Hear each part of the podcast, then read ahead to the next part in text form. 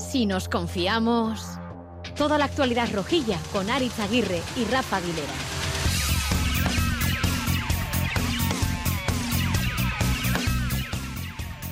Estoy preocupado porque joder, con poco el rival nos está haciendo eh, mucho y eso quiere decir que, igual no estamos siendo todos los fiables a nivel defensivo. ¿no? En ataque ha habido partidos mejores y peores, pero creo que el equipo tiene argumentos para hacer gol. Tenemos un delantero que está en buen momento y nos tenemos que agarrar un poco a eso. ¿no? Pero bueno, eh, aquí yo soy el primero que, tengo que dar con la tecla de, trabajar bien esta semana y que el sábado que viene contra Las Palmas se vea lo bueno que hemos hecho hoy y escondamos un poco pues, lo, lo malo o, o, esas cosas que el Girona nos ha sacado un poco a relucir. ¿no? A Racha León, esperemos, esperemos que esto se solucione en el siguiente partido en casa, segundo consecutivo contra Las Palmas, porque a Racha León por decir algo, y es que el vendaval de Girona nos deja en evidencia todas las malas costuras, las que tenemos sobre todo en defensa. Todo de culo, vaya, y no lo digo yo, lo dice Arrasate. Parece que el niño, como quien dice, como lo he dicho antes, viene de culo este año. Y eso que Osasuna hizo lo más difícil, reponerse al 0-1 inicial, remontar el partido con dos golazos de un Budimir estelar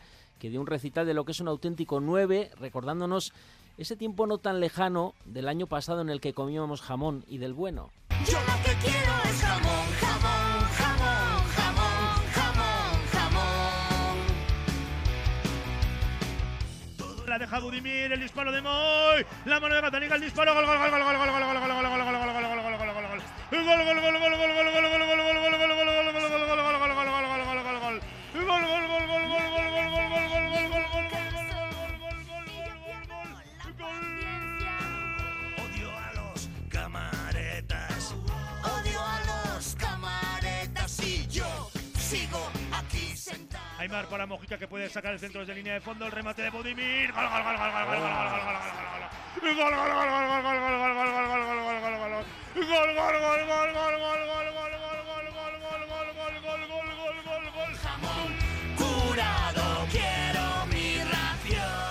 Pero qué poco, qué poco dura el jamón en la casa del pobre, y digo pobre en todos los sentidos, ¿eh? ya hablaremos ahora de las cuentas de Osasuna en pérdidas. En fin, que luego hablamos un poco de la asamblea, pero volviendo al partido. Ganando en casa contra el líder a falta de 20 minutos. Se acaba el jamón y volvemos a los tiempos de comer chopet. Si me vas a dar chopet, mejor que sea barato. Ahórrate el dinero para masturbarte a ratos. Quiero la mortadela. Sí, sí, cutre, pero así es. Se nos viene todo el castillo abajo, otra vez con groseros errores defensivos, ya sea por centros laterales que hablaremos o por desafortunados rebotes. Sabio que la deja para Miguel Gutiérrez que puede sacar el centro. ¡Ojo! Gol de Girona. Wow. Gol de Girona. ¡Qué error! ¡Qué error! El de Catena jugando el Girona. Catena que a punto está de facilitar la maniobra del Girona. Gol del conjunto Gironi. Oh, Gol del conjunto Gironi. El esférico para Portu. Ojo Alex García. Y el cuarto para el Girona. La golpeó mordida. Salió picada, supera la estirada de vale, Sergio vale, Herrera. flagelamientos, el recital sí fue del Girona, que como siga así todo el mundo piensa en la hazaña del Leicester en Inglaterra. Pero bueno, de esos partidos que nos enseñan de cuando el rival es mucho mejor, Soriona, Clamano y Espabilar. Tenemos que ajustar muchas cosas y tenemos que cambiar un poco esto el, el sábado que viene. ¿no? Es verdad que hay situaciones también que, que, no vienen de cara. Parece que el niño, como quien dice, como lo he dicho antes, viene de culo este año. Pues habrá que asumirlo y habrá que trabajar para darle la vuelta y, y para a partir del sábado que viene pues tener mejores resultados. ¿no? Y jugando otra vez en casa el sábado que, que viene tenemos que reaccionar. Give me more. La mortadela en lonchas. La mortadela en Comiendo mortadela, Rafa. ¿Qué destrozos ha causado el vendaval Girona? Rafa Aguilera, Racha León. A Racha León, pues yo creo que ha dañado fundamental, fundamentalmente la confianza de, del entorno, ¿no? Le ha hecho más daño, no sé, tengo la impresión, a, a, a lo que rodea al equipo que al propio equipo, que ya tenía desde hace un par de semanas la mosca detrás de la oreja. Recordad lo que sucedió después del partido contra el Real Madrid, esa reunión en el vestuario, ese intercambio de impresiones de las que eh, nos informaba Rasate y que valoramos también eh, hace unos días ¿no? aquí reconociendo bueno pues que identificar los errores es el primer paso para empezar a corregirlos. Lo que pasa es que todavía está lejos el, el equipo de, de, lograr dar con, con, la tecla, como ha reconocido el propio Arrasate. ¿no? Bueno, el rival también juega, nos dio un recital. Suele jugar, sí. suele jugar y cuando viene pero jugando sabíamos que era bueno pero nos sorprendió el único problema el único problema que tiene o uno de los principales problemas que tiene la derrota del sábado es que eh, es el nombre del equipo Es el nombre del equipo. Si el equipo jugando como juega se hubiera llamado, pues como alguno ha dicho, Manchester eh, City Promesas o Manchester City B, pues, pues hubiera dicho, bueno, pues es lógico, pero hace mucho daño. De hecho, hay un famoso seguidor del Real Zaragoza que hace mucho tiempo explicó lo que duele las derrotas contra el Girona. Oye, ¿cómo vuelve a estar el mundo tuitero rojillo, no? Eh, Pues con encendido. debates de si chope, de si jamón. Bueno, eh, esto de ¿Estamos las... destinados a comer chope? No, destinado, predestinado no está nadie. Eh, lo que ocurre es que... ¿Comeremos jamón reserva este año? Reserva, si has ahorrado, seguramente sí. Tú sí, porque tienes más pasta que un torero, pero. pero, Igual pero- pongo algo en la asamblea para. Igual pones algo en la asamblea. cuentas. Hombre, ya que, ya que vas a poner, ponlo aquí para que piquemos nosotros, no lo lleves a la No, que en asamblea. los estudios no se puede picar. Que no se bueno, puede pues picar en no te preocupes, buscamos un choco allá, ahí afuera y que y nos damos un pequeño homenaje ya que tienes el Pero es bolsillo que, alegre. volviendo, tenemos el jamón jabugo, la pata negra del año pasado. Entonces, claro, Lo que todo pasa es- nos, nos sabe a. Ya, pero tú sabes lo que tú sabes lo que pasa cuando le das la vuelta a la pata del jamón, ¿no? ¿Sabes lo que ocurre? eh, cuando llegas a los 50 años. No, no, que cuando la, pues también. Tú ya llevas avanzado, ¿no? Yo por eso la segunda yo parte hablo, del yo, hablo, yo, hablo, yo hablo desde mi experiencia, claro. Entonces, cuando das la vuelta al jamón, ya sabes lo que suele pasar. Hay que andar rascando porque ya no queda, ¿no? Es que yo solo conozco en loncha el jamón, no, Ah, sí. no soy de cortar, yo a mí me lo dan ya en loncha. Ah, sí. Sí, Joder. ¿cómo Somos así, somos la, así. la gente que manejáis, como sois? Bueno, vamos no con el jamón, con la mortadela.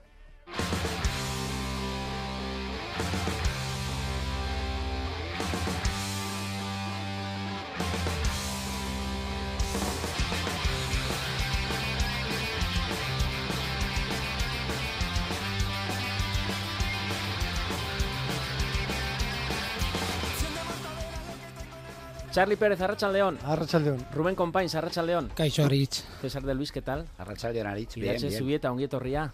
A Racha León. Bueno, a ver, ¿estamos preocupados? ¿Estáis preocupados, Rubén? Eh, ¿por, por lo del otro día? No. Yo No. no. Yo no. Joder, De hecho, creo en- que no es momento de alarmarse. Te o notaba sea, en WhatsApp que si no sé qué, que si no, no, uno, que si creo que lo expliqué porque entendía que se iba a notar eh, que, que- que estaba alarmado, pero la realidad es que yo creo que no es momento de alarmarse porque cuando te alarmas se te descontrola el barco. Charlie, Bueno, yo, yo sí que estoy preocupado. eh, preocupado. después de estar en la explicación de las cuentas, No, o- no estuve, no estuve porque estuve malo, estuve enfermo. Así que igual eh, esto de Claro, salir, si de, no vais, salir de un virus, sales de un virus y igual estás un poco, te pilla más, más bajo la derrota y sí que estoy preocupado por, por los síntomas del equipo, ¿no? Eh, los fallos defensivos, el llegar muy cansados, la falta de cambios, eh, la falta también de opciones que, que baraja Yagoa para, para intentar enmendar esos errores defensivos, no sé, hay y luego también el ambiente un poco ra- enrarecido de- del Sadar, que también es una cuestión que me preocupa. Hombre, era un sábado, dos de la tarde, no sé. eh, yo salí preocupado. no hubo cánticos a favor de Arrasate como en otras Sí, ocasiones. sí, yo salí preocupado gente cabizbaja. Irache Zubieta, preocupada. Un poco sí. Somos el cuarto equipo más goleado. ¿eh? Eh, la defensa está muy desajustada y han tenido bastantes partidos como Bueno, el, cuar- el para... cuarto equipo empatados con el Celta. O sea Sí. que creo que solo tenemos detrás a los que están ahora en, en descenso además del Celta. Del Villarreal. Eh, está siendo un inicio de temporada no muy positivo y han tenido bastante tiempo como para recuperarse de todo lo que veníamos hablando y hemos empezado a jugar contra equipos que no son los que de alguna manera justificábamos que eran rivales de Champions y que mm, no veo al equipo motivado y no veo que se ahora que tenemos a Budimir con gol, ¿qué pasa con la defensa?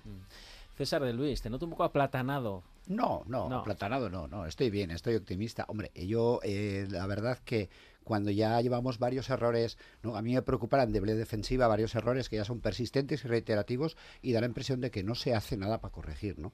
Yo creo que habrá que, que- que tirar de otros recursos y eso es lo único que me preocupa. La clasificación, los puntos y los resultados no, no me preocupan.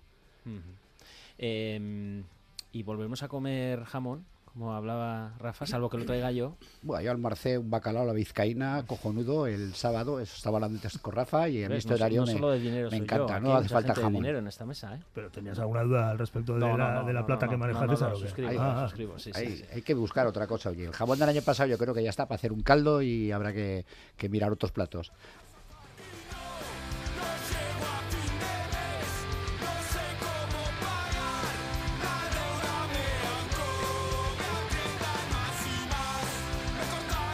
Charlie, ¿volveremos a comer jamón esta temporada? Eh, Espero que sí, ¿no? Eso es lo, que confiamos todos. Eh, ahora mismo lo vemos un poco lejanos, ¿no? Pues, eh, por tanta derrota en el Sadar, solo una, victoria y por las, sobre todo las sensaciones, ¿no? De- del equipo, de acabar tan mal, en ir ganando 2-1 a falta de, de 25 minutos y caer de forma tan estrepitosa con fallos individuales y colectivos, ¿no? Y, dar esa sensación de, impotencia, de llegar agotado, de falta de ideas. Y, y bueno, pues eh, la verdad es que eh, si a todo esto le mezclas también que te estás mirando las cuentas de Osasuna y, y ves que, que la cosa No está, te llega- no está- te llega pa'l jamón. Está, está en rojo, no te llega ni para el jamón, pero ni para el chope te llega. Entonces dices, joder, vaya, vaya futuro, ¿no? Hasta ahora ha entrado la pelota, pero como no entre, ojo, ojo, cuidado, que decía aquel. Rubén. A ver, yo creo que La depende. mortadela está rica también, ¿eh? También, y jamón hay de muchos precios. Depende de lo que llamemos comer jamón. Si estamos pensando en que vamos a estar peleando arriba, del 7 para arriba y tal, creo que Arrasate lo dijo, Braulio lo ha dicho, creo que eso es lo que más daño está haciendo y lo que más ha desilusionado. Yo creo que sí que se puede volver a comer jamón. Lo que sí que está claro es que Osasuna está en una posición ahora mismo en la tabla en la que no se puede permitir perder, pues, por ejemplo, partidos contra Las Palmas, contra el que está por debajo de. Decimoprimeros, 13 puntos, a 7 de Europa, a 6 de Conference, a 6 del descenso. La gente también está echando las alarmas, quizá comparándonos con el año pasado. Es que lo que lo que vimos el, otro- el sábado en el campo fue un Girona que venía de flor, como nosotros el año pasado, pues eh, gente aficionados del Atleti seguramente dirían, joder, nos ha ganado el Osasuna. Pues este año nos gana el Girona porque viene de flor y, y todos los años hay un equipo revelación. No, no, no hay que obsesionarse con eso. Yo creo que ni, ni somos tan malos y estamos tan desajustados como mucha gente cree, porque creo que no hay jugadores que hayan cambiado tanto los perfiles, al contrario, creo que alguno puede hasta aportar. Y sí que creo que nos desconectamos muy rápido del partido, nos vamos cuando tenemos la tarea hecha con el 2-1, nos fuimos del partido y nos parecía que esto ya estaba hecho al Girona. No y, saber parar, y ¿eh? eso, No saber el no saber frenar, no saber gestionar, no quitar. con un toma y daca, Hay- un fútbol total hay- que es precioso. Aymar pero... Oroz, que es un jugador de los más destacados que pierde el balón, el- creo que es en el tercer, en el tercer eh, gol que recibimos, era el segundo balón que, que perdía, pero por agotamiento. Pues ¿por qué no se le cambia? Pues eh, hay que, hay que cambiarlo y eso hay que verlo también. Irache. No, eh, que, que Jolín metió los dos goles Buddy, eh, nos pusimos en el partido de cara para nosotros y luego la banda izquierda fue un colador absoluto, o sea, y todo el rato los balones venían del mismo sitio y al final ya no por mérito del rival que jugó muy bien y en la primera parte, en la primera media hora fue muy superior y Girona juega súper bien. La cosa es que eh, si estás viendo que todos los balones te vienen por ahí y que te van a, al final a hacer perder un partido esos errores, ¿por qué no los refrendas? ¿Por qué no haces cambios antes? ¿Por qué sacas a Moncayola en los últimos minutos cuando ya no hay nada que hacer? No sé, creo que faltó reacción. Eh, Estamos en tu frecuencia FM habitual, ¿eh? en Radio Euskadi, online por tu móvil, tablet u ordenador, en la app en Ayeran o en itv.eus, clicando Radio Euskadi Plus y después puedes escuchar esta tertulia íntegra en la página Si nos confiamos de ITV en Ayeran, e itv.eus o en Twitter, arroba Si nos confiamos, también en tus plataformas podcast habituales como iBox o Spotify. Nos escucháis así de bien gracias a dos osasunistas que están preocupados, ¿eh? están en la realización técnica un poco desangelados. Son Maitane Bujedo y Javi Martín. Nos viene muy bien que si nos somos muy malos, pues para que no nos confiemos de aquí a lo que resta de temporada. Si nos confiamos. Toda la actualidad rojilla en Radio Euskadi.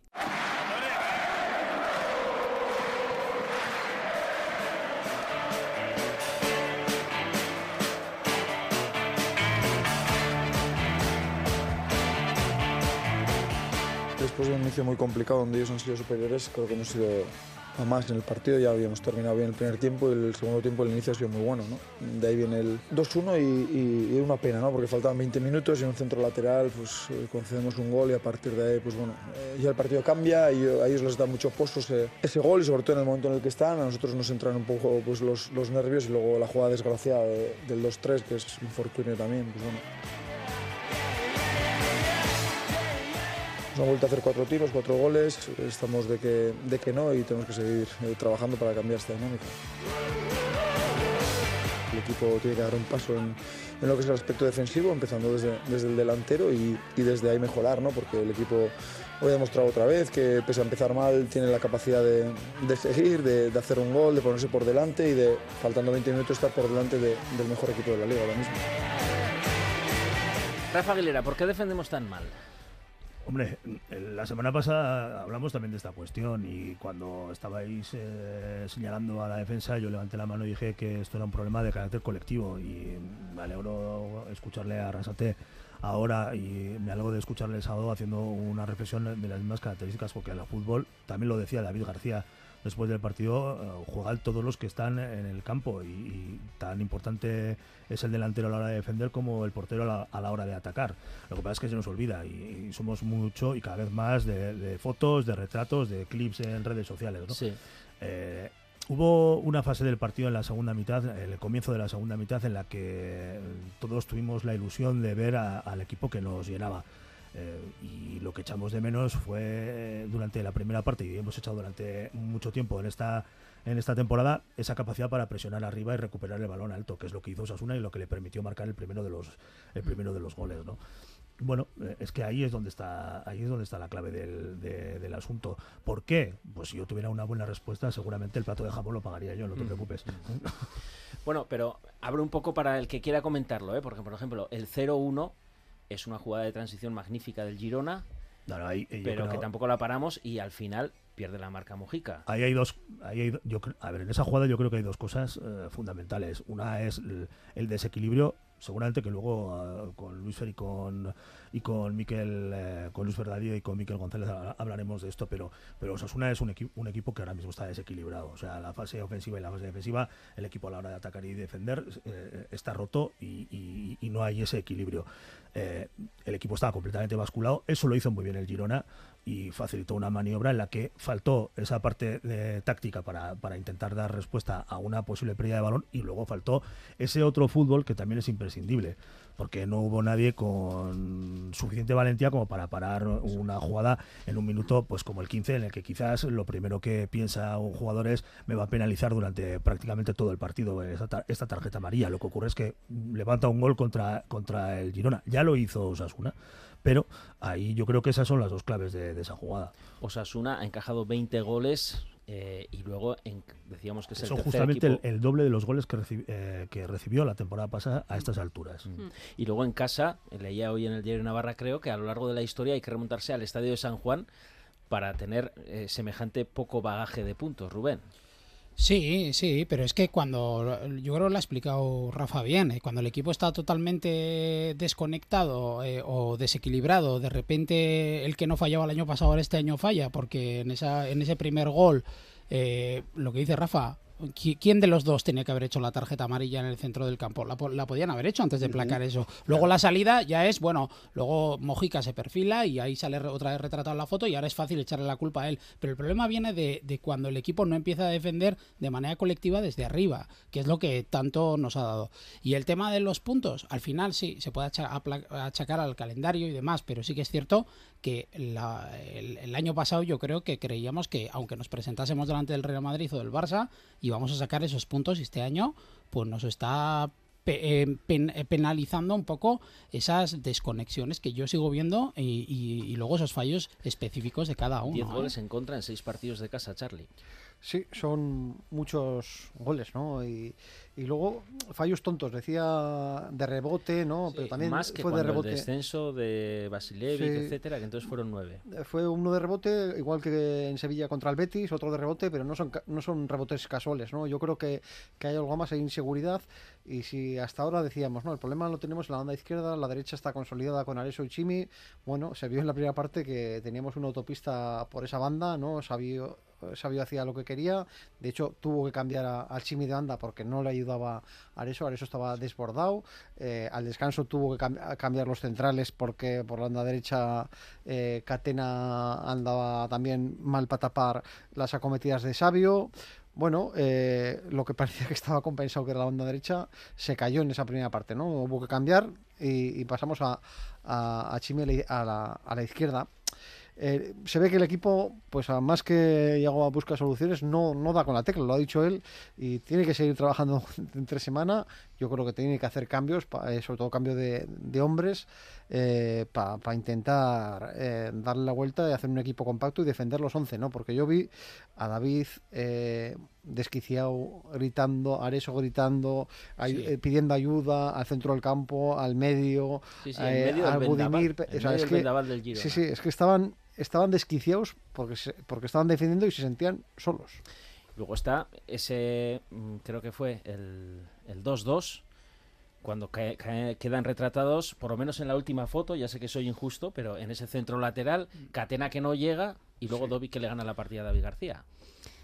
No, a mí quitando todo eso me da pena porque este año que tenemos gol, que el año pasado nos costó tanto, que tengamos esos errores en las defensas, porque los goles que nos están metiendo no son golazos. Los de Osasuna, para mí, a mi juicio, fueron bastante mejores goles que los que nos metió el Girona. Sí, sin duda. Entonces, que nos metan esos goles por errores defensivos, tanto ha cambiado el equipo de la temporada pasada a este, o sea, ¿de dónde está la actitud que tenían y el- la garra y el pelear cada balón? Es La que no- jugada- no veo la- al Osasuna que era. Entrando en el- con el bisturí a la jugada del segundo gol, el, el segundo gol está del Girona está marcado por un 2 contra 1 en el que Miguel Gutiérrez saca el centro Sí, sí. con absoluta facilidad. Que luego haya un error eh, de catena y haga un amago que si entro o no entro, el, el error es el centro como pasó el otro día frente frente al Betis. Y ahí es donde donde se, se nota la, la falta de tensión de- defensiva de, de todo de todo el equipo porque ya no es una cuestión de marcas individuales. De hecho la- la- David tenía marcado individualmente Sí, a, sí. a, a- a Dovic y, y- y se lo quita de encima para, para rematar el, el balón al final eh, el, las- el- fútbol es una cuestión de, sensaciones y el equipo pues a esas alturas del partido ya hacía mucho tiempo que los de atrás estaban lo suficientemente incómodos como para verse eh, pues, pues sacando agua de- de- del bote con una vía bastante importante y no había manera de, achicarlo el, el Girona supo eh, en todo momento leer cuál era la clave de- del partido y por dónde por dónde meterle mano a Osasuna. César. Eh, yo lo que estamos hablando un poco de la endeble defensiva, yo creo que ya lo ha comentado Rafa antes, yo creo que es un problema estructural de todo el equipo, defender, se defiende desde arriba y luego al final casi siempre cuando pasa estas cosas quedan retratados los mismos jugadores, que son los defensas, los porteros, eh, en este caso se está señalando a uno, a dos, a tres, eh, pero es que al final es donde se ven, se les ven a ellos, eh, llegan, están en, mala disposición para defender esas jugadas. También veo y voy a abrir un melón. Eh, creo que tenemos dos buenos centrales, dos buenos centrales derechos, que son Catena y, y David García, y creo que ninguno está rindiendo como debería rendir, porque eh, al final tiene que jugar uno eh, como central izquierdo, eso le penaliza, el otro tampoco se siente tan seguro con otro central izquierda. Yo creo que ya es Bueno. hora, antes he hablado de er- errores persistentes, jornada tras jornada, y yo apostaría, tenemos un buen central izquierdo en el equipo ahora mismo disponible, que es Juan Cruz, esta semana no estaba, a partir de ahora, y yo creo que tiene que jugar como central izquierdo Juan Cruz, y central derecho que elija el mister, o Catena o David. A ver si llega en condiciones. De todas formas, la mejor versión de David García la hemos visto jugando con el perfil izquierdo. O sea que Sí, se sí. le preguntó por eso. el Pero con otro, con otro central Sí, sí, derecho, no, no. y en este caso son dos, y... Pero, pero, Pero ahora me, me sorprende que la gente eche en falta a Aridane, porque tenemos que por- recordar también a Aridane. No, yo a García he que leo mucho las A redes. ver, Aridane tenía errores, pero yo, yo sí que sí que lo pero estoy si, echando pero- en falta. pero porque si- luego, pero pues, si los Aridane días- tenía la parcela llena de macetas. Y sobre todo aquí. Y está de Tampoco le hecho, Rayo, mucha ¿eh? gente se alegró ¿eh? cuando se Sí, sabía sí. que Aridane, salía. ¿eh? Aridane te- Aridane tenía una parcela llena de macetas. Llena de macetas. De hecho, Alguna flor luego salió en la maceta. Sí. Alguna flor, sí. Y Le luego, costó de arrancar la temporada- pasada, pero al final de la temporada acabó muy bien. Muy y además nivel. lo hablábamos bastante bien. Y, Y- con David García yo creo que se entendía bastante mejor que Y, Catena. y ¿eh? luego, a ver, que, que es que se ve claramente que no es un tema del tipo de jugador que se elige. Porque incluso Sergio, que creo que es un portero que no es del debate, hay momentos y compases en el partido en el que ajusta tanto las salidas de balón desde abajo que es que complica la propia salida. Entonces, es un tema de que el equipo, por alguna razón, está pues con falta de confianza y, y, y- y- y- y vamos a decir, y, esa, ese, esa, esa fuerza que, que ha comentado Irache que, que, que falta, ¿no? El no perder el balón, el no, es que nos cuesta muchísimo. Mira, antes, ah, hablando precisamente de esa capacidad goleadora que decías, eh, Irache, y la, y la, bueno, vamos a decir que relativa facilidad con la que Osasuna está marcando goles, porque bueno, eh, lo vimos el, eh, el sábado. El, el- el éxito de la temporada pasada estuvo en la capacidad que tuvo Osasuna para rentabilizar cada uno de los goles. Fue uno de los equipos menos goleadores de primera división, pero menos goleadores con cifras de equipo de descenso a segunda división de descenso a segunda división. Los 53 puntos me parece que son mm, los obtiene Osasuna con 34 goles a, a favor, que es una cifra ridícula. ¿De acuerdo? Eh, ¿dónde, dónde se dejaba, dónde se dejaba eh, parte de eh, la capacidad goleadora el equipo? En defender. Claro. Pues vamos a hablar de ese desequilibrio que hablaba Rafa con nuestros entrenadores de cabecera. Lo que el rojo no ve y la roja tampoco. Miquel González, Arracha León. Arrachaldeón, Arich. Luis Fernando Dadie, ¿qué tal? Arracha León. Arracha León, ¿qué tal? Muy buenas. Miquel, al acabar el partido me dijiste una frase que la he apuntado. A Osasuna le falta un aspecto que es clave en el fútbol, el equilibrio. Sobre esa frase, ¿me puedes hacer tu comentario de texto? ¿Nos lo puedes explicar? A ver, eh, creo que además no es nuevo en Osasuna. En la previa, antes de llegar Yagoba, una de las cosas que le faltaba al equipo es el equilibrio. Y cuando digo el equilibrio, es el sitio donde tienen que mandar los dos, lo- en la zona de pivotes. ¿vale? Que haya, cuando hablo de equilibrio, el, equi- el equipo tiene que estar armado ante una posible contra y tiene que estar armado para nosotros también hacer la transición ofensiva. Al final el fútbol se consiste de cuatro fases, defensa, ataque, transición defensiva y transición ofensiva. Y en este momento creo que el equipo no está armado, no tiene el equilibrio para poder hacer las dos transiciones.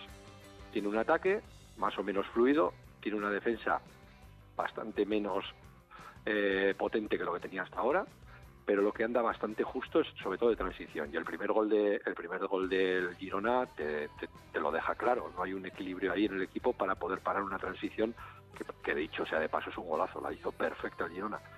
Pero creo que hablando directamente ya, que creo que hay que empezar a hablar un poco más directo después de todas estas jornadas que llevamos, creo que Torrón no está ahora mismo en el estado de forma que todos hemos conocido al gran Torro y el equipo no está armado en ese momento. Yo no sé, no, no sé lo que pasa en ese vestuario, yo no sé lo que pasa en ese equipo. A mí como aficionado, ya no hablo como entrenador, porque como entrenador respeto todo lo que pueda hacer Yagoba, es su equipo, y todo lo que haga tendrá mi máximo respeto, pero si me pongo como aficionado, yo no termino de entender la salida de Iker Muñoz y el ocaso de Iker Muñoz y el ocaso de Moncayola. Sé que choco contra ciertas opiniones que, que estoy leyendo por ahí o que oigo de que Moncayola no es el de siempre. Yo a Moncayola creo que lo estoy viendo a un nivel bastante superior al de Torró. De hecho, el otro día eh, os dije en Sevilla que no entendí el cambio en el descanso y me parece, sobre todo el caso de Iker Muñoz, me, me parece llamativo. Sobre todo porque, insisto, es que el equipo no tiene ese equilibrio del que estoy hablando. Luis Fer, más allá de los nombres, ¿cómo recuperamos ese equilibrio? Creo que el equipo, a ver, tiene un problema de equilibrio, evidentemente, pero creo que eso es un- uno de los ruidos eh, que más, se oyen, sí, sí. pero hay muchos. Es decir, creo que el equipo ahora le cuesta mucho jugar en campo contrario, eh, le cuesta mucho presionar en bloque arriba. Le cuesta muchísimo defender en situación baja. Creo que hay muchas situaciones. Yo creo que el mayor problema es más el defensivo. El, como dices, el correr hacia atrás, el defender en bloque bajo, el recuperar mucho más en campo contrario de lo que estamos haciendo esta temporada, que nos cuesta mucho más. Y quizás lo de recuperar y demás es porque tenemos un medio campo que le cuesta mucho más saltar, que le cuesta mucho más apretar. Yo es que creo que en el partido del sábado me da la sensación de que se jugó contra el Girona y no contra un- el segundo o tercer clasificado que venía, ¿vale? Quiero que se entienda eso. Si vemos al Girona, pues hombre, tú piensas que el Girona es un equipo igual que tú o inferior que tú y me da, la sensación de que el planteamiento tuvo algunos errores. Me explico. Hablamos del equilibrio y el doble pivote Torro-Moy, entre los dos hay uno que no defiende mucho. ¿Me explico? Hay uno que no defiende mucho. Estuvimos hablando de que a, a este Areso le llegaba muy fácil, pero es que Areso tenía delante al Chimi. Tampoco defendemos muy bien esa zona. Si nos atacan por izquierda, tenemos lateral izquierdo como Mojica, que ya sabemos que vamos a sufrir ahí. Entonces me da la sensación de que al Girona no se le, se le esperó como se debía. me da la sensación, ¿eh? con el caudal ofensivo que tiene ese equipo, porque es que era una maravilla verle, verle salir rápido como salían. Entonces me da la sensación de que el equipo no estaba lo suficientemente armado ante las posibles contras, ante lo que le venía con el Girona. Y el segundo punto del orden de la sección, que ya lo hemos comentado, la sangría que sufrimos por los centros laterales, que de media ocasión nos hacen un gol. Os pongo las declaraciones al respecto de David García cuando le preguntan sobre ello. Pasa por, por varias facetas, ¿no? Concentración a nivel in- individual de, de- de marcas, luego el no dejar que, que saquen centros con, con tanta facilidad, que no te lleguen a esas situaciones de banda, de, de ensuciar jugadas. Al final son temas tácticos eh, de grupo y individuales, ¿no? Y entonces, bueno, tenemos que hacer hincapié desde, desde el día a día en ahora mirar los vídeos de, de hoy, de, de apuntar ahí con, con el puntero láser y, y mirar las situaciones que, que han ocurrido y a partir de ahí pues corregirlas, hacer autocrítica, eh, mirarnos primero cada uno al, al ombligo y luego, y luego como colectivo. Autocrítica sí, pero también le noto un poco a la defensiva David García como diciendo, tampoco toda la culpa es nuestra de los centrales.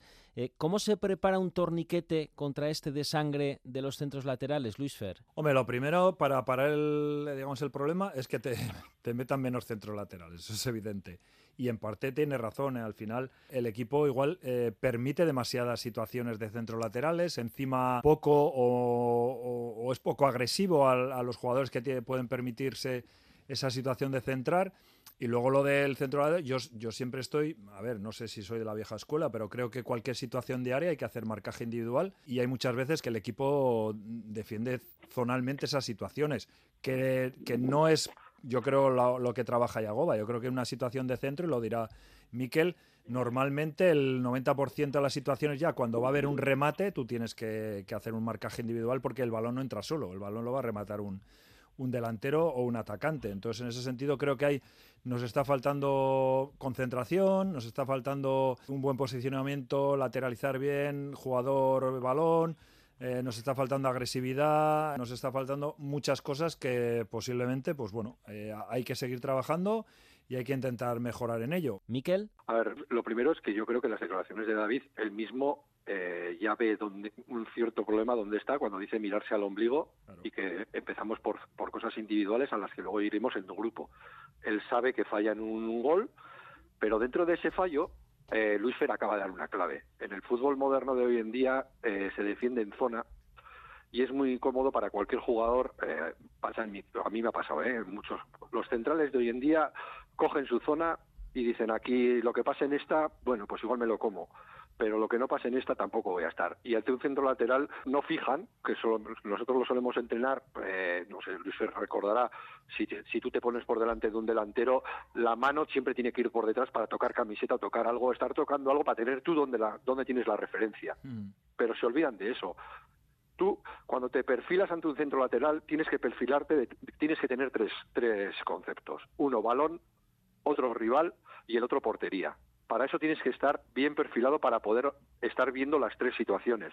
Pero sin embargo, eh, estamos casi siempre mal, pero es que no es que estemos, es que es un mal endémico. Si, si tú te fijas en cualquier equipo, un centro lateral, salvo los muy buenos centrales, eh, generalmente estamos, o sea, estás casi siempre en perpendicular a la portería mirando hacia un lado. Como tengas que girar, no te da tiempo a girar. Estás mal. Entonces, yo creo que David da la clave cuando dice lo de mirarse al ombligo. Cada uno ya sabe lo que hay. Y eso que David falla en el gol, pero falla en un duelo directo donde le gana el delantero por fuerza. Pero ahí sí está marcando al hombre y está bien. Está bien. En ese momento está bien. Lo que pasa es que le ganan. La situación le gana un punta. Ojo, eh, con el Un punta armario. este. A mí un armario que me gustó bastante, bastante, bastante. Y le gana, pero le gana, yo creo que en este senti en este caso, en lo de David, lo achaco más a que es un mar de dudas. David ahora mismo es un mar de dudas. No está cómodo. No es el David que todos hemos conocido. No está cómodo. Pues lo hemos hablado mil veces. Todavía no han ensamblado los dos centrales.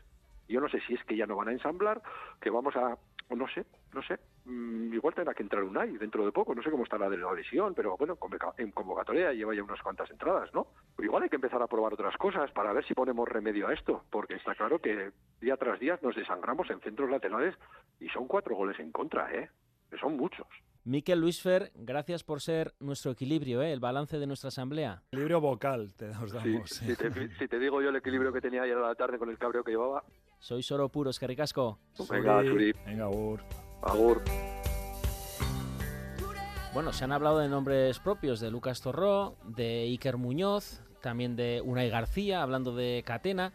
Esto nos decía, me dejaba una nota de Eudo Valentín Urriza sobre el partido de ayer y hablando, decía, de recambios. No podemos construir defendiendo tan mal. Y la segunda clave para mí es que jueguen los 11 que se lo merezcan. Creo que hay jugadores con cierto nombre que, están jugando y además de manera habitual que no se lo merecen eh, a día de hoy y tienen que jugar los 11 que mejor estén. Creo que es hora de, de tomar decisiones. Es hora de nuevos nombres, Charlie, de ver a Iker Muñoz, como decía mm, Miquel hasta ahora en el ocaso, mm, unos cuantos partidos, Pablo Ibáñez que no ha gozado de minutos, o si ahora hacemos el relevo y caemos contra Las Palmas ya se nos cae todo. Bueno, el partido ante Las Palmas era, es muy importante. eh, es un equipo que en principio podría ser eh, de los tres que hemos tenido consecutivos, ¿no? Betis, Girona y Las Palmas el fácil, pero nos, nos pasa cuatro puntos. ¿eh? Es un señor equipo que le ganó el otro día con solvencia al, al Atlético Madrid. Hay que mover el equipo, está claro. Eh, yo ya apunté la semana pasada el nombre de Rando, ¿no? Lo que ha jugado lo, ha hecho bien. Eh, hay que hacer cambios en, en la defensa y en el centro del campo. No, no sé si por aquello de, de- de ajustar bien la defensa, yo no, no descartaría eh, Torro, un- una pareja Torro Iker Muñoz, ¿no? ¿Por qué no van a jugar los dos, no? Estamos siempre hablando de o Torro o Iker Muñoz. Si queremos un equipo que se arme desde atrás, igual hay que eh, apostar por un eh, centro del campo más defensivo y a partir de ahí intentar intentar aprovecharnos de- del dulce estado de, de Budimir. Rafa, Yo es que a mí ¿te ha sorprendido que no jugara Iker Muñoz estas últimas semanas? Bueno, a ver, eh, por un lado sí, pero por otro lado mm, no sé hasta qué punto mm, está el, eh, eh, es una opción real frente a, a Lucas Torró o incluso Moncayola. O el otro día mm, el, el planteamiento estuvo marcado por la presencia de Lucas Torró y de Moy Gómez en el centro del campo. Entonces, a ver, eh, eh, yo es que no, no- a mí no me parece que sea un problema de nombres. Entonces, a mí esta parte del debate me resulta, bueno, es entretenido porque consumimos un rato y ya está, Sí, hacemos unas sí. risas si hace falta incluso. Bueno, hoy pocas risas y, tenemos, pero bueno, Y sí. desdramatizamos un poco el asunto, pero a mí me parece que, el- que cuando los problemas son colectivos, eh, eh, difícilmente vas a encontrar la solución con un recambio de una pieza. Pero, Ujú. Rafa, son colectivos, pero también eh, vemos que hay fallos individuales por falta de confianza también. Y entonces yo creo que estas cuestiones son la- de las que el míster tiene que sacar conclusiones y hacer cambios. Más que todo porque incluso a la persona, ¿no? si cambia a Catena o a. Mojica, le- es que le, le va a venir hasta bien, yo creo. ¿no? Quitarle un poco ese ese señalamiento también que hay en la grada, ¿no? Porque tocan el balón, hay murmullos. Bueno, yo creo que eh, no vendría mal desde ese punto de vista un cambio. el- el viernes eh, Arrasate hizo un comentario, siempre deja alguna perla, sí, se cae. En la sala de prensa, ¿eh? y en esta ocasión quedó a botes la, frase sobre la gestión del vestuario, lo complicada que está resultando la gestión del vestuario esta temporada después de la eliminación en la, en la conferencia.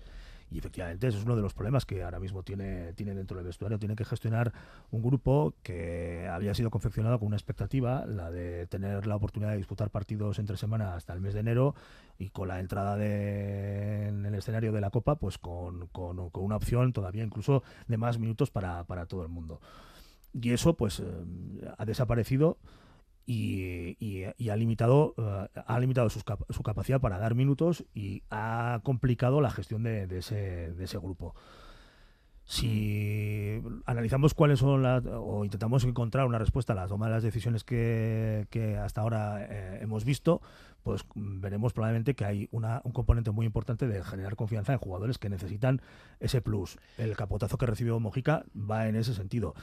Y tengo la impresión de que al final eh, el, el hecho de señalar a determinado tipo de jugadores solamente contribuye a alimentar debates que en cierto modo no dejan de ser estériles porque quitan el foco del sitio donde ya lo puso Arrasate hace cosa de 15 días y donde lo ha puesto, porque lo acabamos de escuchar, David García, y lo acaban de refrentar tanto Miquel como Luiser, que, se- que Que, esto saben que un nos poco. dejemos de nombres y que sea algo Que es colectivo. Que es que es colectivo. Bueno, pues ahora, por llevarte la contraria, voy a hablar de nombres. Me parece muy bien. Flores y macetas, venga.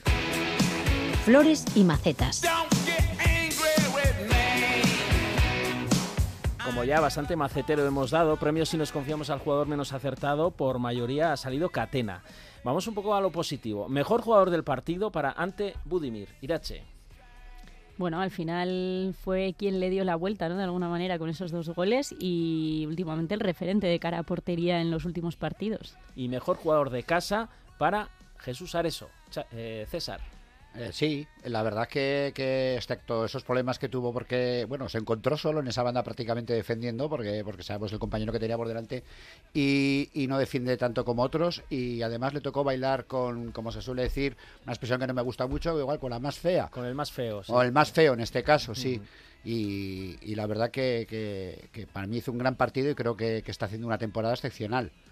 Y vamos directamente, bueno, Flores entonces para Ante Budimir y para Areso y la maceta, en este caso, otra vez para Catena. Y hablando de macetas, ahora vamos con el árbitro, ¿eh? con Fran Pardo del Burgo, su valoración, pero antes he querido colar a nuestro coach Valentín Urriza porque quiero recuperar la ocasión y el partido del sábado lo merece el caso Mójica.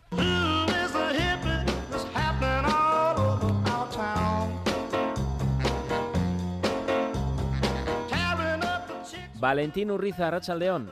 Arracha el León Aritz, ¿qué tal? Bueno, como se puede, ya sabes. Te llamo para volver a comentar contigo el caso Mojica, que es una mezcla en este caso en el partido contra el Girona de errores propios, pero también de mala suerte. ¿Tú, Valentín, crees en la mala suerte? Sí, por supuesto, que hay mala suerte. Lo que pasa que cuanto más se trabaja por evitarla, pues, pues menos mala suerte tienes y más buena, ¿no? Pero sí que la mala suerte también influye, evidentemente. Bueno, vengo otra vez con Mojica cuestas porque ya hay un run run en el Sadar cada vez que toca el balón. En el primer gol del Girona se le va la marca. Iván Martín marca gol a placer. Es verdad que es un auténtico jugador colectivo, pero bueno, ahí está el gol. Y luego en el 2-3, otro rebote de auténtico gafe o mala suerte. Un rechace del defensa pega en él para dejar a Dovic solo y le pasa a Chigankov. En su día hablamos desde el punto de vista del entrenador, pero ahora abro el foco, Valentín, a todo el colectivo ante esta situación, porque ¿cómo tiene que gestionar el equipo la presión sobre un jugador señalado por sus errores, algunos reales y otros los que se le atribuyen igual de forma injusta?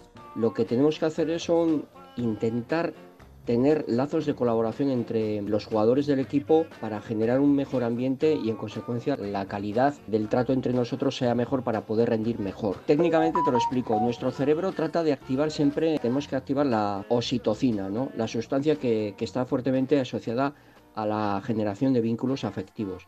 Si estamos en contacto con una persona eh, nos hace eh, segregar más oxitocina, a la larga entra en una dinámica química y relacional en la que los lazos personales son muy fuertes. De este modo, el vínculo se hace muy resistente y permanente a lo largo del tiempo. Por eso es lo que tratamos de hacer en los equipos para, como digo, sacar el mayor rendimiento. Esta dinámica la empieza haciendo el entrenador, en este caso Yagoba, pero como tú bien dices, eh, es un, papel importante en lo que tiene que hacer el equipo. En el caso de Mújica, eh, entiendo que lo primero que habría que haber hecho, no sé si se ha hecho, es trabajar su integración.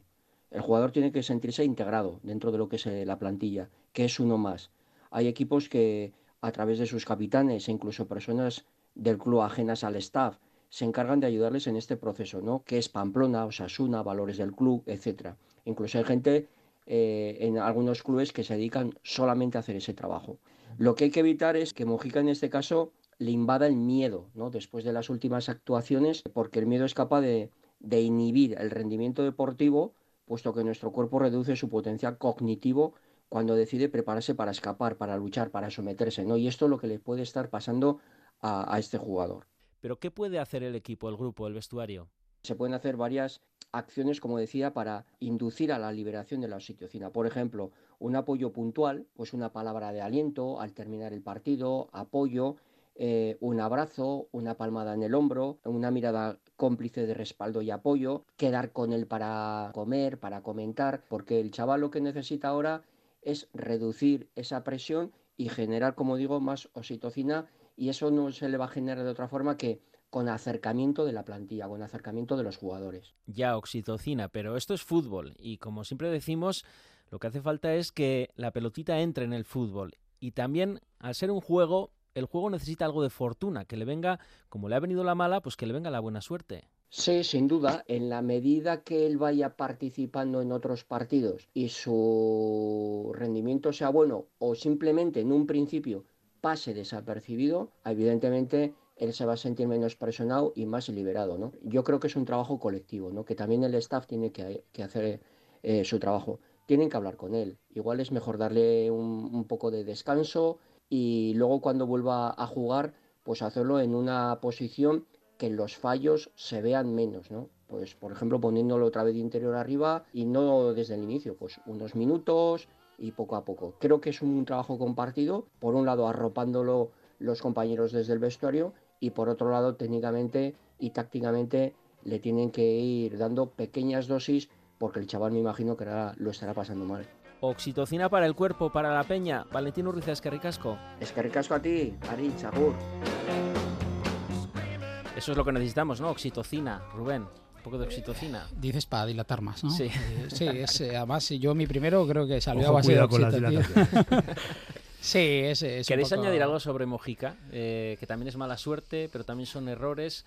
Hablaba Valentín de la necesidad de que se le arrope por un lado y luego que técnicamente pues, se le vaya poniendo en sitios donde sean menos señalado. Yo, yo, yo solamente quiero decir que yo me quedo, sí que obviamente sale la foto retractado y tal, pero yo me quedo con el centro que pone y, y da lugar Eso es ese, a ese segundo. eso Eso es es oxitocina, eso es El lo que realmente... El centro me que pone y la jugada que se Claro, fabrica. claro. Que de los Es tres que me tiros con que eso. hicimos entre los tres palos, prácticamente dos, uno vino en asistencia suya y uno la que se fabricó. Es el jugador que más balones recuperó durante todo el partido. Por eso. Bueno, yo no creo que veo fuera mucha de los- oxitocina aquí, pero hay quien dirá, bueno, bien, mucha oxitocina, pero que no juegue de titular el próximo sábado. Bah, pero yo creo que se ha, eh, se ha puesto el foco en Mojica por el- la eliminatoria de la Brujas. Conference, del partido del Brujas. Está señal- señalado. Yo no tengo ninguna duda de que si hubiera estado Mojica la temporada pasada en Osasuna, hubiera jugado de titular en, en Osasuna. Lo que pasa es que, bueno, pues eh, ahora mismo hay un problema defensivo y si se- la gente se ceba mucho en, en Mojica, pero yo considero que tiene calidad suficiente y para jugar lo que pasa es que bueno pues hay que ordenar esa, esa defensa y quizá pues tenga que jugar A ver, como que- ya ha jugado de Que Irache sonríe arriba. y le noto poca oxitocina. No, ¿eh? no, no. Mira, voy a hacer un comentario que nos va a gustar además. ¿Os acordáis de Estupiñán? Joder. Sí, sí. Eh, no tenemos Le costó. el, El clink, esto clink. recaudatorio para comer jamón. Vale, sí. le costó también, le costó muchísimo asentarse en Ya, su tampoco tuvo posición. tantos rebotes. Eh, Ya, bueno, pero yo creo que, que irá. Toda la primera vuelta. Bueno, Por eso, que, que Toda- todavía, años, todavía toda, tiene... toda la se me primera han olvidado Yo esas re- fotos. Solo aprendí a tengo las aquí. Otro, Mira. otro que tenía también un jardín lleno de yo recuerdo un Pero partido de, absolutamente. Entonces vamos a darle un voto de con tres confianza. errores de- eh, contra la Real Eh, tres goles nos metieron en media hora y los tres goles salía la foto de Estupiñán y acabó siendo Bueno, hablando de macetas, vamos con el árbitro rápidamente. Her eyebrows on the way, shelf her legs and then deal with the she. She says, Hey, babe, take a walk on the white side. De bar en bar. Said, Hey, honey, take a walk on Fran the Pardo del Burgo, side." árbitro emérito, el único emérito al que hacemos caso, Aracha León. Arracha León, ¿qué tal? Oye, que al final se nos ha colado Valentín, ¿eh? Por medio. Que te iba a saludar, pero quería hablar Ya. también de Mojica. No sé, se me acumulan las Ya. cosas. ¿Qué te parece? Tampoco hay mucho de Pues bien, comentar, porque ¿no? No, tampoco yo creo que no hay gran cosa que comentar. Yo creo que el árbitro Puntuación del árbitro Munuera Montero. Un siete y medio, todo correcto. Eh, y en el bar, Pizarro Gómez. Correcto también, un siete y medio. O sea, es que tampoco tuvo gran, gran, gran importancia. Se reclamaron en el 2-3 algún penalti, ¿no? A favor de Osasuna. Ayudarme. Ah, Sí, pero bueno, hombre, por reclamar se puede reclamar lo que sea, pero yo creo que no, es, no, no existe esa jugada, o sea, no, no hay nada. Qué tranquilo estás, eh, Fran. Qué tranquilo vives. Ahora que las macetas Sí, van para otro hay- lado, Exactamente, días que, que está estás bien. ahí en el spa, ¿eh? Pues exactamente, porque bueno, mientras eh, los árbitros lo hagan más o menos bien, pues mejor. Bueno, y La pena es que Osasuna no lo hace igual de bien. Oye, pero si nos confiamos, ¿eh? No te confíes. Que el próximo lunes No, hablamos de los Asuna Las Palmas y aquí en cualquier momento nos vuelven a, Ya, ya. a dar un palo, ¿eh? Un palo arbitral, digo, ¿eh? Estamos, estamos preparados. Muy bien, Fran. ¿Algo más que añadir? Bueno, no, ¿Quieres tú o lanzar sea, alguna maceta a alguien, a algún jugador o algo? No, yo creo que no, porque bueno, yo soy, en primer lugar, soy súper osasunista, eh, socio, aficionado y enfermo de Osasuna. Bueno, pero se puede criticar sí- también, ¿no? Pero sí que... Ya que no criticas a los árbitros, se cometen muchos fallos defensivos y yo sigo sin entender una cosa, Yagoba, y es que, ¿cómo puede ser que todos los corners que nos tiran en contra, con 11 jugadores de Osasuna dentro del área, el equipo contrario solo hay 5 o 6, porque deja al portero más los tres que se quedan al borde más el que saca, y nos rematan? Eso yo no lo termino de entender. Yo para eso dejas un delantero arriba o eso es lo que no, Mm. no termino de entender. Menos mal que eres usasunista y no criticas, Fran. No, no, yo no critico, ¿eh? Bueno, hablamos el próximo Sí, lunes, ¿eh? Espero Muy bien. meterte antes para que discutamos un poco más, que si no yo me empiezo a aburrir, ¿eh? Ah, bueno, vale, si es por eso sí. Un abrazo. Venga, un abrazo hasta luego. Agur.